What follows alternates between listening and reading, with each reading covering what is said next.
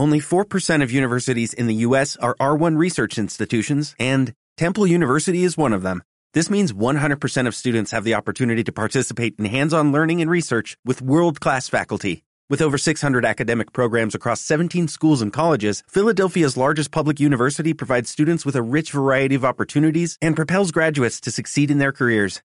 Temple University. Schedule a campus tour today at admissions.temple.edu/visit. Necesito bucear tanto en mi interior, o mejor dicho, a esta altura ya estoy entrenado para bucear en mi interior en busca de armonías, melodías, de sensaciones que se puedan transmitir en, en música y por supuesto en lírica, en letra, sin la necesidad de, de consumir ninguna sustancia, de eso, de ponerme en ningún estado en particular. Yes, sir. Reading you loud and clear. Clear, clear, clear. The clock has started. The clock has started. Five, five, four,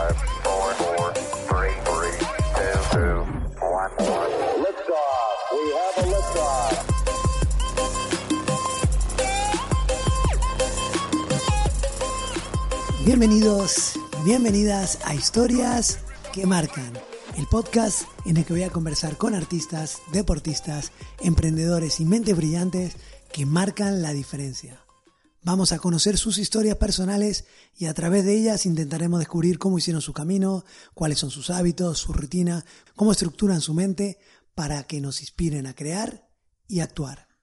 Hoy tengo el placer de hablar con Javier Calamaro, músico y compositor con una gran trayectoria, más de 30 años en el mundo de la música, una carrera fantástica que le otorgó un gran reconocimiento en Latinoamérica. Javier es un artista que lejos de quedarse en el pasado, sigue mirando al futuro con la misma energía que en sus comienzos. Continúa grabando música, pero está también haciendo un docu-reality, concierto extremo, en el que hace un viaje musical junto a su banda por las maravillas de Argentina. En la conversación con Javier hablamos de cómo se ha preparado y ha desarrollado su nuevo reto televisivo, de la autosuperación, de sus inicios en Casa Calamaro, donde crecen él y su hermano, dos pedazos de artistas, también de su proceso creativo, de las sustancias y del deporte, en una conversación que les invito a escuchar. Así que ahí vamos.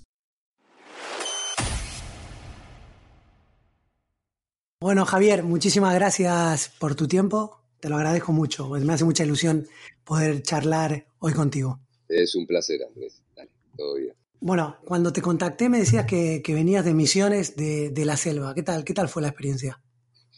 Eh, venimos exactamente de misiones y, y, Corrientes. Hicimos el rodaje de la serie Concierto Extremo en 12 días consecutivos, muy intensos, con un eh, plan de rodaje, digamos, que habíamos delineado nosotros con un poco de colaboración del Ministerio de Turismo de cada provincia empezando por las cataratas del Iguazú, que en realidad el Parque Nacional Iguazú, que es mucho más amplio de lo que conocemos normalmente, ¿no? Este, de lo que se da a difundir, porque por ahí estuvimos recorriendo, bueno, caminos alternativos, que son como los que usan los, los empleados para casos de emergencia y esas cosas, y son mucho más interesantes que el recorrido turístico. Y a partir de ahí empezamos bajando hacia el sur de la provincia, y, recorriendo algunos lugares, algunos de selva, otras estancias, este, y permanentemente con la vista del de, de país del vecino.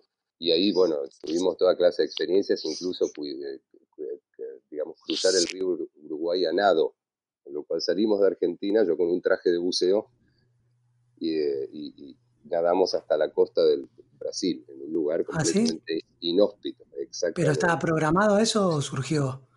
No, no, no. La, en general la mitad de las cosas que surgen en cada viaje, sobre todo de estos donde no hay necesariamente que hacer mucha preparación, por ejemplo, no hay aclimatación porque no hay montaña, no hay, no, no hay experiencias en la altura donde haya que prepararse especialmente, por lo general salimos con una ruta y, y, algunos puntos fijos que van marcando esa ruta y, y en algún momento improvisamos y, y escuchamos la, la, lo que nos van contando y tal vez con historias de lugareños vamos como recorriendo otros lugares.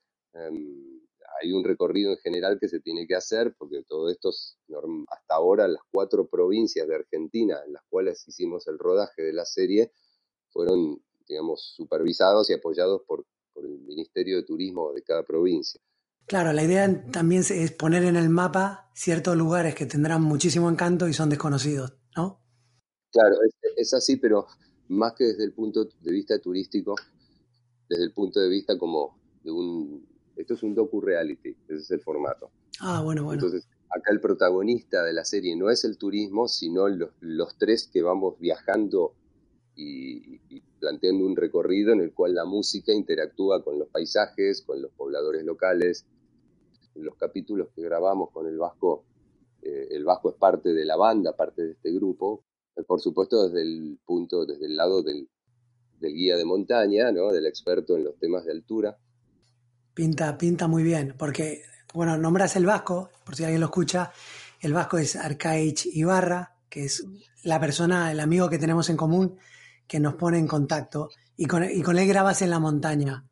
Él es un excelente alpinista, un excelente guía de montaña. De hecho, abro el podcast, lo abro con él. Tengo, como es una persona con mucho carisma y auténtica, creo que también tiene mucho que decir. Sé que te gusta mucho el buceo y creo que la montaña es un descubrimiento que fue ahora o también la conocías antes. No, eh, yo soy buzo hace 28 años, pero soy eh, montañista, por supuesto, no con la misma clase de experiencia ni de capacidades, desde hace un año. Yo empecé en el 2018 con la montaña y de la mano de la mano del Vasco. ¿Fue duro? Eh, fue duro, bueno, sí. Es una experiencia este, muy distinta a cualquier otra, eh, digamos, hay que entregarse con el cuerpo a la montaña, ¿no? O sea, literalmente. Es, no, no, por el riesgo que conlleva, sino sobre todo por, por, la, por la, la exigencia que demanda, la exigencia física ¿no? y, y, psicológica también. Te escuché utilizar el término una vez de autosuperación. ¿Qué quieres decir con eso? Eh, eso es lo primero que me viene a la mente cuando hablamos de experiencias en la altura, cuando hablamos de, de montañismo, de, de, andinismo o alpinismo. Es, un, es una actividad deportiva que conlleva tanto esfuerzo que las personas que lo hacemos, digamos, como hobby, los que somos principiantes en eso, Sí.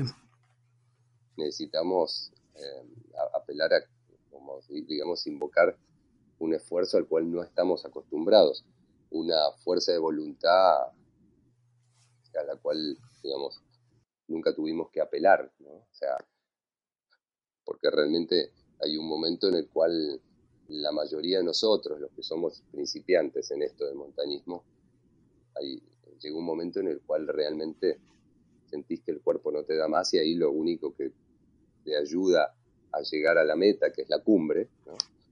es Sí. la cabeza, como decimos acá, es, es, es, la automotivación. Y en el momento que logramos hacer una cumbre que creíamos que estaba fuera de nuestro alcance, bueno, ahí es cuando empezamos a jugar con términos como autosuperación, como que llegaste más alto de lo que pensaste que podías haber llegado jamás, ¿no? Y es algo que se, se contagió en, entre todos, porque la banda sí está preparada para, para subir montañas. ¿Elegiste a gente preparada o es la banda que siempre te acompaña? La banda que me acompaña en los programas, que no es la misma que me acompaña en mis conciertos, eh, sí, son, son, eh, son, en realidad somos tres, el, el, núcleo de esa banda. Y sí. los tres entrenamos para esto. Eh, incluso los otros dos se entrenan mucho más que yo y, y, son tipos más deportistas. Es como que para mí esto conlleva un esfuerzo un poco mayor que para los otros dos. ¿no? En el caso de, de, la corona, por supuesto, hacer el, el, volcán para nosotros no fue el primer cerro que hicimos juntos. Nosotros habíamos hecho 30 cerros el año pasado como preparación para todo esto. Incluso terminamos terminamos el año escalando la Concagua. Ah, bueno, una buena preparación. Sí, claro, no, no, es que no hay otra manera de, de encarar, digamos, esta actividad que es deportiva que, que, sea eso, porque además de deporte es un deporte extremo. Hablando de la banda, para entrar un poquito en música, ¿cómo se arma una buena banda desde tu punto de vista? ¿Qué tiene que tener? ¿Tienen que ser buenos músicos? ¿Tienen que entenderse bien entre ustedes? ¿Tiene que haber feeling, buena onda? ¿Cómo es? Para mí, en mi caso personal, mi experiencia, lo que decide es que tiene que haber feeling, así como lo llamás. Tiene que haber buena onda, tiene que, que haber como cierta amistad, como cierta relación que vaya un poco más allá de lo musical, teniendo en cuenta que con esa gente muchas veces tenés que convivir. Y por supuesto que, bueno, tiene que poder ejecutar lo, lo que yo tengo en la cabeza, que muchas veces los discos, los, por lo menos los artistas solistas, los hacemos de una manera y después en vivo los tocamos tal vez con otros músicos. Entonces, en primer lugar tiene que haber buena onda y también en primer lugar tiene que haber idoneidad, tiene que haber esa capacidad de tocar lo que uno ya grabó, lo- lo- los arreglos que tienen las canciones propiamente dichas. En tu proceso creativo, cuando, cuando vas a hacer una canción, que imagino que nunca será de la misma manera, pero tenés un tipo de rutina, hábito. Por ejemplo, primero escribí la letra, después viene la melodía, se sube a la banda. No, eh, bueno, en la mayor, la mayoría de los casos, primero compongo la música. Y Por lo general lo hago con, con otro al lado, depende. Si quiero que sea más rockera, lo hago con un guitarrista. Si quiero que sea más melódica, o bueno, yo también tengo una carrera hecha con el tango. O, o en un género así más como el tango, por ejemplo, lo hago con un pianista que, que está conmigo hace 20 años, casi. En- Esa será la persona con la que tendrás toda la sintonía, el feeling que, el feeling que hablábamos, ¿no? absolutamente. Para componer es, es, es- mucho más profunda, digamos, esta necesidad de- de- de feeling, de química, que a la hora de, tocar, ¿no? Para tocar puedes reemplazar el guitarrista 20 veces y probablemente funcione bien la mayor parte de esas veces. Pero para componer ya tiene que haber otra clase de relación, en el cual uno se conozca más y sepa de alguna manera qué es lo que está pensando el otro para ir complementándose. Claro, hablabas del tango, que entiendo que esas eran tus raíces. Y me gustaría que me comentes de los inicios, pero de los inicios en, en Casa Calamara, donde salen dos, dos músicos excelentes, pero que también está la figura de tu hermana, ¿no? Que tenía un grupo de folclore. Claro, exactamente. De ahí proviene eso de que eh, no estamos necesariamente vinculados a, una, a un estilo de música. O sea, los tres hermanos somos cuatro, pero de los tres, este, si bien Andrés y yo estamos más relacionados con, con el rock por nuestros orígenes y nuestra formación, este, la influencia de mi hermana también fue muy fuerte, con lo cual siempre tuvimos como cierto gusto por el, por el folclore argentino, básicamente. Y por el lado de mi viejo, un gusto fuerte por el tango también, una pasión, te diría, por el tango. A mí me llevó a hacer dos discos y cantar siempre. Cada vez que me subo a un escenario, algún, can, algún tango voy a cantar. ¿Quién es el que empuja el arte, la música en tu casa? ¿Quién es la figura, digamos, que con más influencia? Infancia, decís, Sí, digamos, donde crecen ustedes y son tres músicos. Mm, en realidad no vino por el lado de mis padres, eso fue como bastante espontánea. Mi hermana, nuestra hermana, que es 23 años mayor que yo, me- cuando yo nací ella ya era músico, era muy buen músico. Este, si bien desde el lado del folclore, ella se había formado en, en una escuela como más académica y para ella la música era una cosa muy seria, donde había que, bueno, que estudiar, no solo que, expandirse como artista, sino también prepararse mucho y además ella es musicoterapeuta. Fue de la primera generación de, de músicos de musicoterapeutas de la Argentina. Y bueno, mis padres de alguna manera es como que ah, fomentaron eso. Entonces había muchos instrumentos y había un ámbito ideal para que de los cuatro hermanos tres salgamos músicos. Pero ella fue la, la primera influencia para nosotros. Y después, ¿cuándo, ¿cuándo fue el momento que te diste cuenta de me quiero dedicar a esto y lo voy a apostar todo? Este es mi camino. No, en general, eh, yo más bien desde siempre fue bastante así. O sea, desde chiquito, yo ya componía desde de, de niño y, y me gustaba esto de la producción y de arreglar y de, de ex- de explorar con estilos de música. Eh, nosotros se diría que nacimos en una cuna de rock, pero este, yo lo primero que canté fue una samba, ¿viste? estilo folclórico. ¿Una samba? Claro, el corralero se llama. Y lo segundo que canté fue el tango garufa. y recién después de eso empecé a componer. Cuando empecé a componer yo tenía 11 años, a componer y a grabar y a componer cada vez más. Así que como que de alguna manera siempre tuve asumido eso. Con 11 años, eh, precoz, muy bien. Sí, exactamente. Bueno, para eso sirve también ser el menor de cuatro hermanos. Y entonces empezás, empezaste a componer y Andrés iba haciendo su camino y, o su música y tú la música por otro lado. ¿Empezaron juntos de la mano? ¿Cómo, cómo fue eso? No, bueno, había hay cuatro años de diferencia ¿no? entre Sí. nosotros. En esa franja de edad Y claro, es una diferencia interesante. por supuesto, mi hermano, cuando yo tenía 12, Andrés ya vivía de la música, salía de gira con bandas y todo eso. Los dos empezamos muy de chiquitos. Entonces, bueno, yo a los 11 tenía como, digamos, una especie de bandita del colegio con compañeros míos y Andrés ya hacía sus grabaciones y todo eso. En, general, como que a grabar empezamos juntos, pero, pero lógicamente a hacer música empezó Sí. él antes, yo era muy chiquitito. Con el ambiente de músicos de tu casa te habrás rodeado, te habrás encontrado con gente importante e interesante, ¿no? A la hora de, de crecer y influirte en la música. Ah, eso siempre, y por suerte alguna de esas gentes, algún que otro guitarrista todavía, todavía, digamos, hablo, me lo encuentro, tengo buena onda, este, y, y- y eso sí. Pero cada uno en su ámbito, digamos. ¿no? Yo tenía una banda, ya cuando, a los 11 años, yo ya tenía mi propio entorno, por eso Qué bueno. componía y hacía mis primeras grabaciones. eh, y bueno, y Andrés tenía otro entorno, era Sí. como decís, cuatro años es mucho ¿no? para tener un proyecto en común a esa edad, mucha diferencia. Y entonces, de los 11 años, ¿cómo fue la, evolución? ¿Cuándo fue el, golpe que, cuando te diste cuenta que estabas más maduro con la música?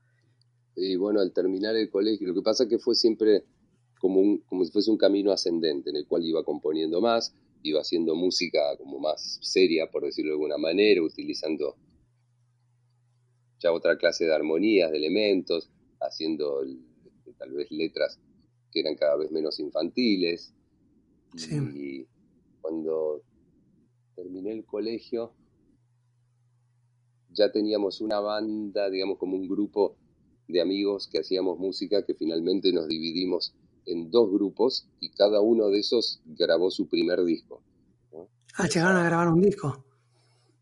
Claro, este, Ah, bien. éramos, éramos básicamente cuatro que tomábamos la música como algo muy serio y uno, eso- estos cuatro nos dividimos en dos como grupos a su vez, ¿no? Este, los otros dos hicieron su disco. Ahora, hoy en día, acá en Argentina, hay un cantante bastante famoso que se llama Kevin Johansen, Sí, claro. ¿Empezaste con él? Claro, al terminar el colegio, la banda que teníamos era Kevin eh, y dos más. Y Kevin se fue con, con otro, con otro amigo, se separaron de nosotros y Hernán y yo, que éramos los otros dos, ahí iniciamos un camino con el cual grabamos tres discos, hicimos dos bandas distintas y después, bueno, todo fue creciendo, ¿no? Con más bandas y más proyectos. Eh, no te preguntaba por qué, porque entendía que Kevin Johansen, él es, este, nació en Estados Unidos, en Alaska, si no me equivoco, ¿no? Kevin nació en Alaska, pero iba, íbamos al mismo colegio. Nacido en Alaska, se crió en Argentina. Y Javier, las, las críticas, ¿cómo te afectan? Y en realidad uno se va inmunizando con el tiempo. Al principio de chiquito, lógicamente, a, a uno le afecta más, por lo menos en mi caso, pero después empieza a darse cuenta que la raza de los críticos no es necesariamente una raza, este, la mayoría de los casos, autorizada como para desestimar el arte, por decirlo de una manera, como para decir lo que está bien y que está mal. Entonces, bueno, después uno se va inmunizando contra las críticas y después, bueno, lo toma como que, ok, si le gusta bien y si no le gusta también. Claro, pero para llegar a, a ese punto se habrá sufrido un poco antes, ¿no? Porque aunque digamos que siempre duele un poco, ¿no? Que algo que se le metió mucho tiempo, mucha pasión, te lo tiren para abajo. Eh, sí, Sí, alguna, alguna que otra vez me peleé con un periodista por una crítica que no me gustó. O sea, la encaraste la, la crítica y dijiste, argumentámela bien o cómo, cómo fue. Eh, no, lo mandé a la mierda. Muy bien. O la vía corta. Sí, sí, sí, sí, claro. Es más fácil. Está bien, pero bueno, cuando te entran dudas, eh, una vez que, que estás haciendo o terminaste tu obra, ¿hay algunas personas con, con quien lo hablas o validas tus ideas? Bueno, siempre el manager que uno tiene al lado va este, haciendo sugerencias artísticas. Particularmente en este momento tengo un manager que además eh, maneja dos artistas con una trayectoria más larga que la mía, tipos grandes, y el tipo directamente hace de productor artístico, pero porque le gusta, es un apasionado por su trabajo y él considera que su trabajo es ese, lo cual a, a mí me, particularmente me viene muy bien. Tendrá buen criterio, ¿no? Claro, él agarra toda mi discografía y me dice, bueno, vas a hacer un disco ahora homenaje, ¿estamos de acuerdo? Sí, genial, o sea, homenaje a mí mismo, ¿no? Como diciendo un disco de reversiones donde comparto las canciones con otros artistas. Y yo le voy sugiriendo títulos y, y él los analiza y me hace una devolución, por decirlo de una manera. Me dice, bueno, me parece que este es el próximo tema que tendrías que grabar y todo eso. Como son tomos temas míos, eso es lo que me está pasando particularmente en este momento. Porque bueno, hace 20 años que vengo grabando discos solistas, entonces se dio el momento de reversionar las mismas canciones. O sea, algunas, ¿no? Agarrar 10 de esas, ponerle y, y hacer versiones con artistas invitados. Ahora hiciste una, ¿no? Eh, En realidad hace dos meses, hace más de dos meses, yo- se- hay una canción que se llama Euforia y Furia que había compuesto para una película hace muchos años y que la había editado Sony Music, la compañía discográfica. Y me junté, me junté con Coti y hicimos una nueva versión de ese tema, muy distinta al original, donde Coti canta una parte que prácticamente está compuesta por él eh, y, y que viene como a aportar mucho a lo que era la versión original. Y ahora eh, estoy por sacar otra con Charlie García. ah, con Charlie. Exactamente, sí. Y tengo Muy cuatro, bien. cuatro o cinco más ya como preparadas para, para, para convocar a algún invitado y, y sacarlas. ¿no? Así, ¿Cómo está Charlie? ¿Sigue en activo? ¿Sigue en forma? sí, está genial, está muy bien. Muy Está- bien. Bueno, los golpes, digamos, o sea, físicamente no, no rinde tanto como antes. Está un poco, no digamos, más delicado de salud, pero Pero bueno, tiene que ser un gusto trabajar con una leyenda como, Y como Charlie. pas- pasa un poco por ahí también, ¿no? Por el gusto de, de hacer una grabación con un ídolo. Para mí él era un ídolo. Sí. ¿Fue una persona que, que tiene mucha influencia en tu música? en realidad no tiene mucha influencia en mi música, porque bueno, él era como de otra escuela, yo qué sé, el rock es un, es un género tan amplio que incluso los subgéneros del rock a su vez tienen sub, subgéneros. ¿Se entiende? Sí. El rock and roll eh, es algo que podríamos dividir por épocas, por estilos, que tienen en común una guitarra distorsionada, pero que, que no necesariamente se parece de una canción a la otra, ni en la armonía, ni en la composición, ni en el tempo, ni en nada. Y entonces, bueno, la escuela de Charlie era un poco más clásica, un poco más académica. eh, entonces yo no podría decir que me influenció, pero sí que lo admiré desde siempre. ¿no? Yo desde chiquito ya este, era como, no sé si fanático, pero me gustaban mucho sus canciones y lo iba a ver en vivo. ¿Cuál es tu escuela? Eh, por empezar, autodidacta. O sea, no, no tengo ninguna clase de formación académica. Ah, ninguna. No, soy absolutamente autodidacta. Y, y además ya está como bastante marcada por otras cosas. Como yo lo primero que canté fue un tango y una samba, o sea, folclore y tango. Es como que de entrada para mí la música fue como una búsqueda de no ir siempre en la misma dirección, sino tal vez probar simultáneamente con algo más de guitarra, más rockero y por otra parte algo más armónico, hecho con otra clase de, de- de- de sonidos, de timbres, de instrumentos eh, y de estilos. Entonces, eh, tocar de oído puedes tocar un montón de cosas, pero eso siempre mejora o empeora de acuerdo a quién tengas al lado, como, como socio, como coproductor o como Sí. con el pianista en el caso del tango. Bueno, y va acompañado un poco del talento, ¿no? Que tenga cada uno. Sí, claro, y de las inquietudes, de, lo que quiera hacer puntualmente en ese momento, viste que la música es un universo casi infinito, o sea, es como una combinación de ceros y unos, es como una matemática con una cuenta infinita. Entonces, eh, uno puede probar, jugar, experimentar y buscar a través de muchos estilos y de maneras completamente distintas. Y para mí, por ejemplo, el juntarme con mi pianista implica que voy a hacer determinadas canciones más armónicas, más lentas, tal vez con influencia de tango o de otro, algún otro estilo más melódico. Eh, y si me junto con el guitarrista para hacer música, para la creación, para componer, por ejemplo, ya va a ir completamente por otro lado, probablemente más rockero. Por ejemplo, lo- ¿los discos los planeas de esta manera o me voy a juntar con esta banda o con estos músicos porque quiero tener este estilo? ¿O tus discos surgieron? Eh, es claro, lo que pasa que de una manera tal vez más espontánea que eso, sin tanta planificación. O sea, un día me quiero juntar con, el pianista y entonces ese día voy por ese lado, ¿no? Pero tal vez al día siguiente quiero hacer una canción que sea completamente distinta.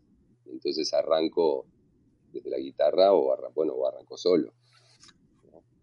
Eh, al no tener demasiada noción de armonía, o sea, sé lo básico, digamos, o sea, todos los acordes que existen lo conozco, los conozco y compongo con acordes que van mucho más allá del rock, ¿no? con disminuidos, semidisminuidos, con, con inversiones este, que no son eh, propias de un estilo más básico, sino de un estilo académico, porque fueron las cosas que fui incorporando ¿no? en la vida, pese a ser autodidacta.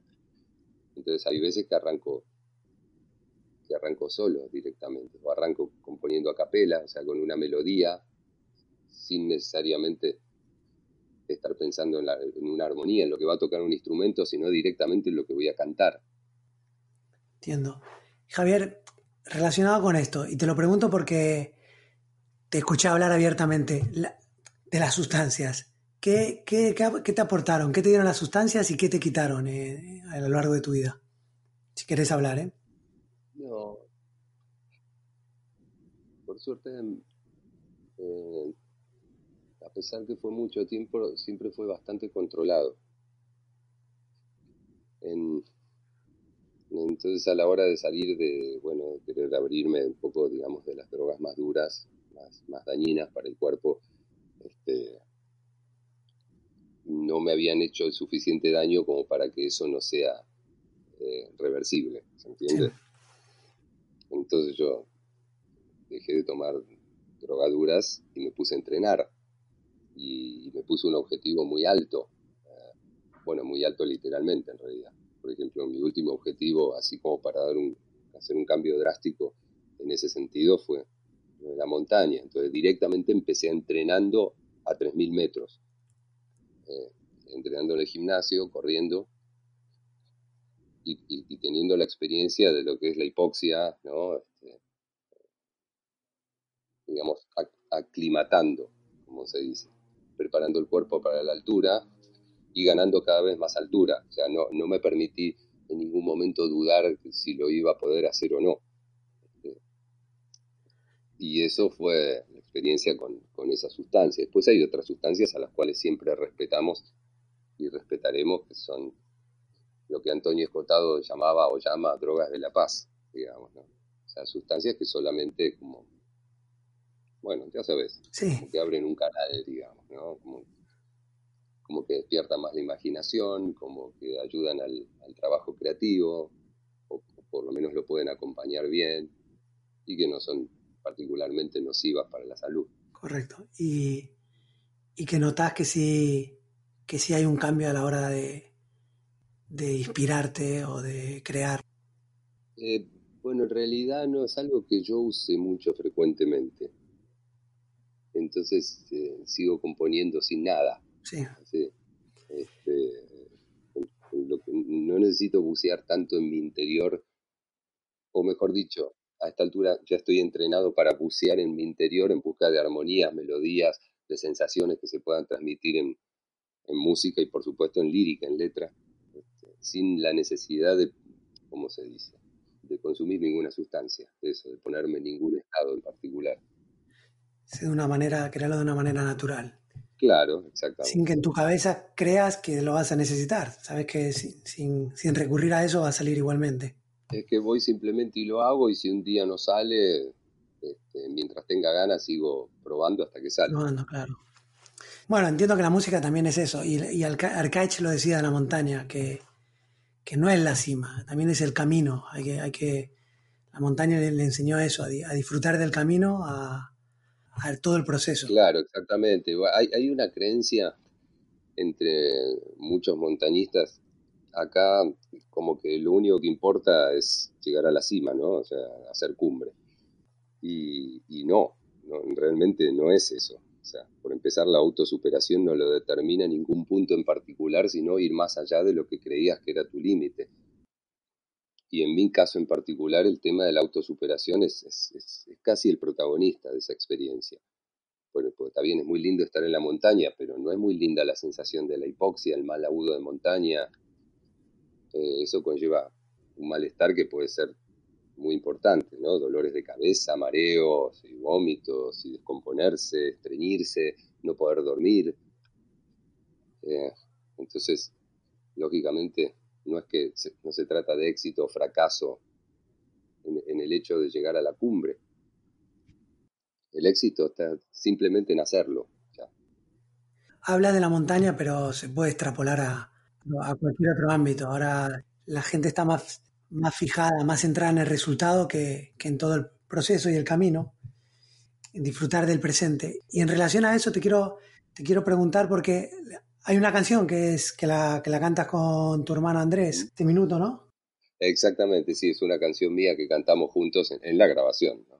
La grabación original somos sí. los dos hermanos cantando ese tema que lo compuse pensando en mi papá. Por eso te iba a preguntar, porque escuché que, que tuvo un problema cardiovascular y en la canción eso hablas de, de, vivir un poco, según la entiendo, ¿no? Según la interpreto, vivir el presente, el ahora. Exactamente. ¿Cómo es esa filosofía? ¿Cómo la aplicas en tu vida? ¿Y cuándo, y cuándo te dio el chip de esto es así? En realidad yo creo que eso es algo que ya estuvo siempre. Eh, lo que pasa es que se hizo explícito a partir de que mi papá cuando tenía 90 años tuvo este ACV, ¿no? El, ¿Cómo se dice? Ataque cerebrovascular.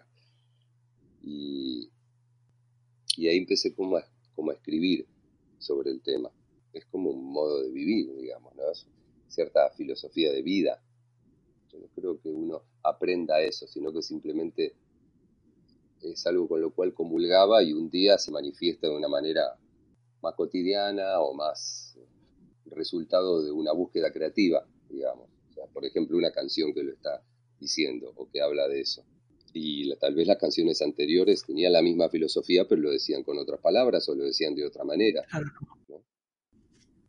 Pero es algo que, que sí practicabas o va con tu manera de ser, ¿no?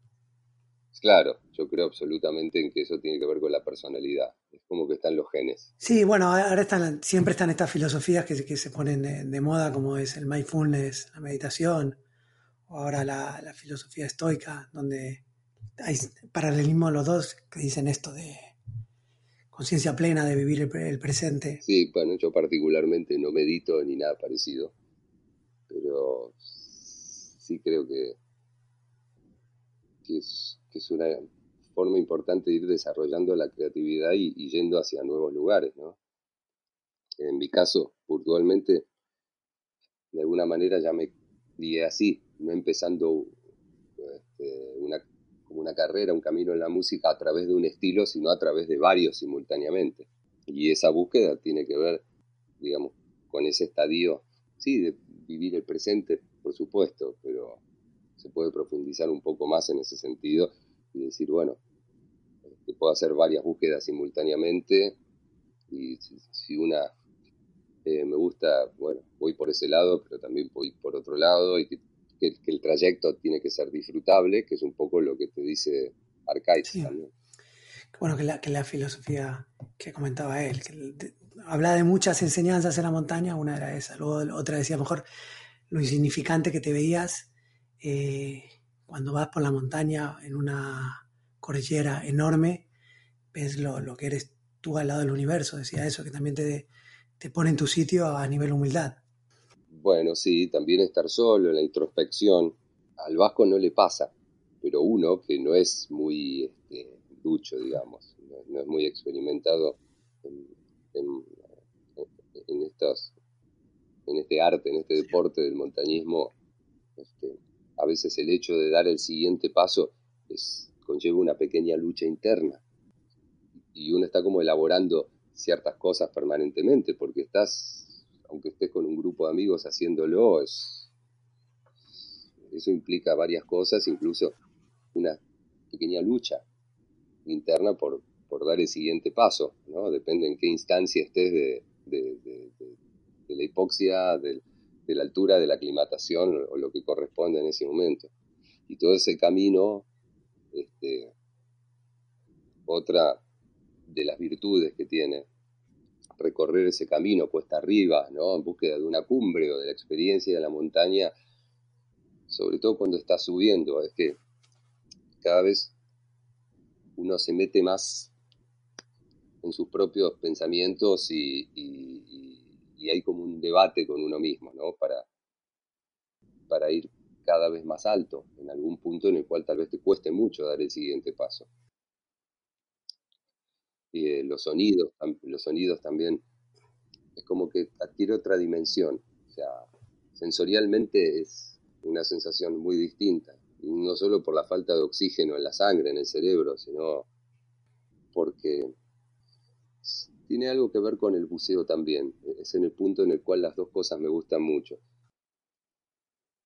Se nota más cuáles son tus propios límites, pero realmente, o sea, hasta dónde puedes llegar con un paso, hasta dónde puedes llegar con el próximo latido, hasta dónde se, oxi- se oxigenan las células en tu cuerpo con cada respiración. Y el pensamiento es más parejo en ese sentido y es más disciplinado también. Entonces hay toda una conducta como que a uno le deja cierta enseñanza a la hora de estar subiendo. Y te reitero que esto es una eh, experiencia muy personal. ¿Ves un símil de todo lo que dijiste a la hora de encontrarte los retos, malos momentos, superarlos, que no todo es un camino fácil con la música, con tu, con tu trayectoria en la música? Porque no habrá sido siempre un camino fácil para ti, ¿no? Habrás tenido momentos que estarías arriba y otros que, que te preguntarías, tendrías conversaciones internas de "¿Es- esto lo, está bien, no está bien, ese camino que... Sí, eso es así. Eh, la verdad que es así. Hay, hay momentos donde uno realmente se plantea si puede permanecer tanto tiempo, digamos, en el mismo ámbito, con la misma actividad, que a veces no desde el punto de vista creativo, o sea, no de lo que depende de uno, pero sí en lo, lo que respecta al entorno, a las repercusiones, al medios, hay veces que no es la profesión más gratificante, digamos, ¿no? Lo que tiene que ver con la crítica y con la recepción y puntualmente viviendo en la Argentina es un trabajo muy duro En particular la Argentina, ¿por qué? y porque es un país en crisis casi permanentemente donde es muy fácil que bueno que te corten tus medios de trabajo que las circunstancias sean muy adversas que no sea tan fácil ir de gira que no se contraten shows ¿no? que no haya este, trabajo que no haya conciertos Sí. Que, no sean suficientes o que no sean muy satisfactorios ¿Pero siempre fue así o ahora con el cambio de la industria musical? No, en realidad desde, desde, desde siempre fue así, siempre hubo. Hay como ciclos en, la, en este país donde la actividad de todos y cada uno de nosotros lamentablemente está afectada por el, por el desastre del gobierno de turno. O sea, cuando hay una crisis porque están por un mal manejo de la economía, acá realmente hay poco trabajo y eso es algo que vuelve una y otra vez. Y esos momentos cíclicos cuando se está abajo tienen que ser duros, ¿no? Eh, sí, sí, claro.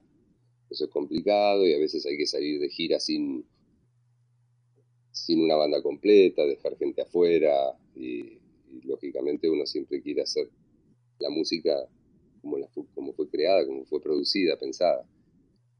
Y el hecho de no poder hacerlo, bueno, pues a veces es un poco frustrante. Me imagino. ¿Y el cómo definirías el, el ambiente musical a nivel colegas? ¿Es un ambiente sano? ¿O Eh, porque cuando las cosas están feas, la gente suele sacar lo peor de sí? Y, lo- los, y los que son distintos se mantienen igual. No, en general, yo no, yo no tengo mucha relación con, con, con mis colegas rockeros. Yo tengo mi propio entorno y a partir de, de ahí me muevo y tengo más contacto con el público que con los músicos, colegas. Ah, muy bien. O sea que no, no, no, nunca tuve ninguna mala experiencia con un músico. Fenómeno. ¿Qué conexión tenés con el, con el público?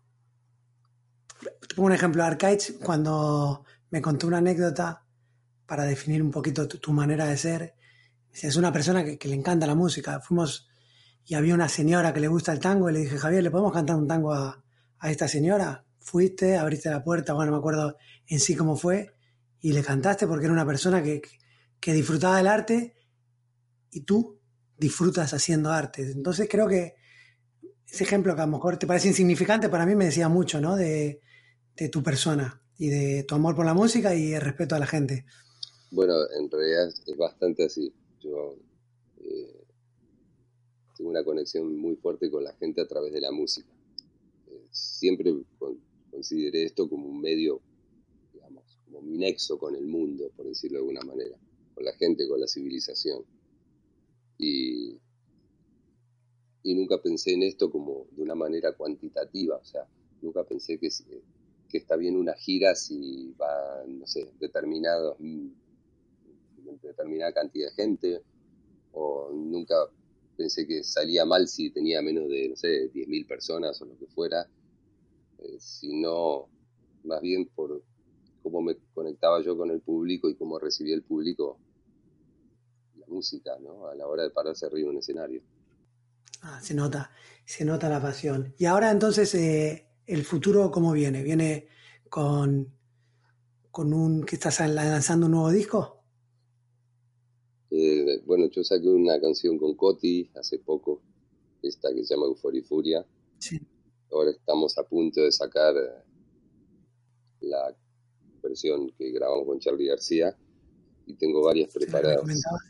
Claro, es muy probable que una compañía como Sony Music lo edite todo el, el año que viene. De hecho, la próxima va a salir por Sony. Entonces, bueno, cuando junte varias, ahora es así, viste, son como singles. Y por otro lado tenés lo- los programas esto que tienen una pinta buenísima. Claro, bueno, ese es otro proyecto paralelo, eso es como una novedad para mí. Bueno, es una manera de, de, de lo que decías, ¿no? De buscar nuevas facetas, de reinventar, reinventarse un poco. Sí, y de hacer cosas, o sea, que sean divertidas, que sean emocionantes, como, como hacer una buena canción. Cada vez que salimos de viaje, no solo estamos generando un contenido que a nosotros nos interesa, es algo en lo cual creemos y nos parece muy bueno, sino pues, un poco con la expectativa de, que le va a parecer a la gente también, porque el medio de la televisión es mucho más, eh, digamos, este, claro en ese sentido que la música. Eso se puede perpetuar, se puede continuar, seguir haciendo en la medida que le guste a, a- mucha gente, si no, se da de baja. Entonces, es otra, otro camino, ¿no? Distinto. Y, y al cual se le mete el cuerpo permanentemente, no es solo la voz, es todo, y bueno, tiene otra demanda también. Eh, y por otra parte es más divertido. Es una, tiene que ser una, una experiencia divertida. La, la estás disfrutando por lo que veo. Sí, muchísimo, eso es maravilloso. Cada cosa. No solo lo que demanda una exigencia física determinada, como la montaña, o las cosas más este, eh, deportivas que hacemos en el programa, ¿no? Eh, sino todo, la, la interacción. Ahora estamos descubriendo cosas de este país que son realmente maravillosas, un valor este, humano que no conocíamos en el interior del interior, o sea, pequeños pueblos que están muy lejos de Buenos Aires. ¿Y qué notas distinto en esa gente? ¿Qué, qué es la pureza que tiene? Pues tiene que haber un tipo de autenticidad, de pureza distinta seguro que, que en la gente de los grandes núcleos. Y yo lo que siento es que hay bueno, menos rigidez, este, nada de frivolidad, cosa que pasa mucho en ciudades como Buenos Aires. Eh, ¿Frivolidad en qué sentido? frivolidad es como seguir la moda, por decirlo Ah, de alguna bien. manera, como seguir una tendencia, ¿no? Este, claramente, lo cual muchísima gente va por un lado y se arman como guetos y, y- hay tendencias que parecería que es como lo que hay que hacer, que es algo, un mal que rige a las, a las sociedades, ¿no? Este, cuando se nuclean en grupos grandes. Sí, muy bien, muy bien definido, porque están esas tendencias y están los que se quejan de la tendencia y los que se quejan hacen su propio gueto de quejándose de esta manera de las tendencias. En Internet se manifiesta un poco así. Sí, claro, lo que estamos viendo eh, de la gente en estos pequeños pueblos aislados de las grandes ciudades es que de, alguna manera hay cierta tradición que se mantiene que tiene que ver con algo ancestral, cosas que en las ciudades como Buenos Aires está completamente perdido, ¿no? Un contacto con la naturaleza mucho más cercano y un, un valor con la parte espiritual que se nota mucho más. ¿No? Y además no está impuesto, no parecería que lo leyeron en un libro, sino que lo vienen heredando de varias generaciones. Pon- Ponme un ejemplo de, de en qué lo percibes eso. Bueno, O sea, ¿qué, qué ves de la gente que, que te transmite eso? tiene mayor relación con el entorno en el cual viven, con el lugar donde está situado su pueblo, su, su, su localidad, ¿no? su, su casa. Este, vemos gente que está más conectada con costumbres más rústicas, que no es tan dependiente de, de- los medios, de, que no está siguiendo una tendencia claramente, sino que no está tan alejada, por otra parte, en su modo de vivir de, de sus ancestros. ¿no? Y por supuesto está mucho más conectada con, con la naturaleza, con el río, con el campo que tengan al lado, con la montaña, con la selva. ¿Actúan más como comunidad también en vez de individualismos? Exactamente, sí. El individualismo no es lo que rige al individuo, sino en algunos casos se nota más que están funcionando como parte de una comunidad. Claro, eso es algo que sí se nota cuando viajo, quizás no a sitios tan auténticos como lo que comentas, porque los destinos que todos conocemos de primeras, que son bonitos, digamos, ya se, van haciendo un poquito más masivos de lo que eran. Pero noto eso cuando viajo, eh, el sentido de pertenencia a una comunidad, el, cuando no hay recursos, los recursos son tus vecinos, tus amigos, eh, Sí, bueno, claro, el sentido solidario como comunidad está mucho más este, latente, eso, ¿no? Se nota mucho más, pero más allá de eso, este, el ritmo en el cual veo cómo vive la gente. Cuanto más lejos de Buenos Aires, este, vive como a su propio ritmo, ¿no? El ritmo vertiginoso que le impone una sociedad, por decirlo de alguna manera. Bueno, Javier, te- muchísimas gracias por tu tiempo. Lo dejamos acá porque estás con prisa, me lo habías dicho. Y fue un placer enorme poder compartir este tiempo, esta charla contigo. Bueno, Andrés, un placer enorme y ya nos veremos por ahí. Me alegro de haber podido charlar con vos este rato. Fue un placer. Muchísimas gracias. Igualmente, un abrazo grande.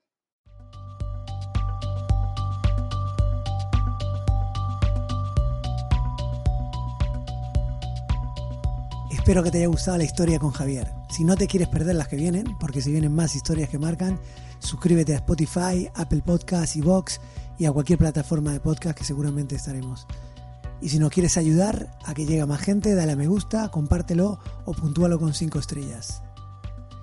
Y a mí mencióname en Instagram en mi recién estrenado perfil, afrenchi, arroba afrenchi, y déjame tus comentarios del programa. Gracias y hasta la próxima.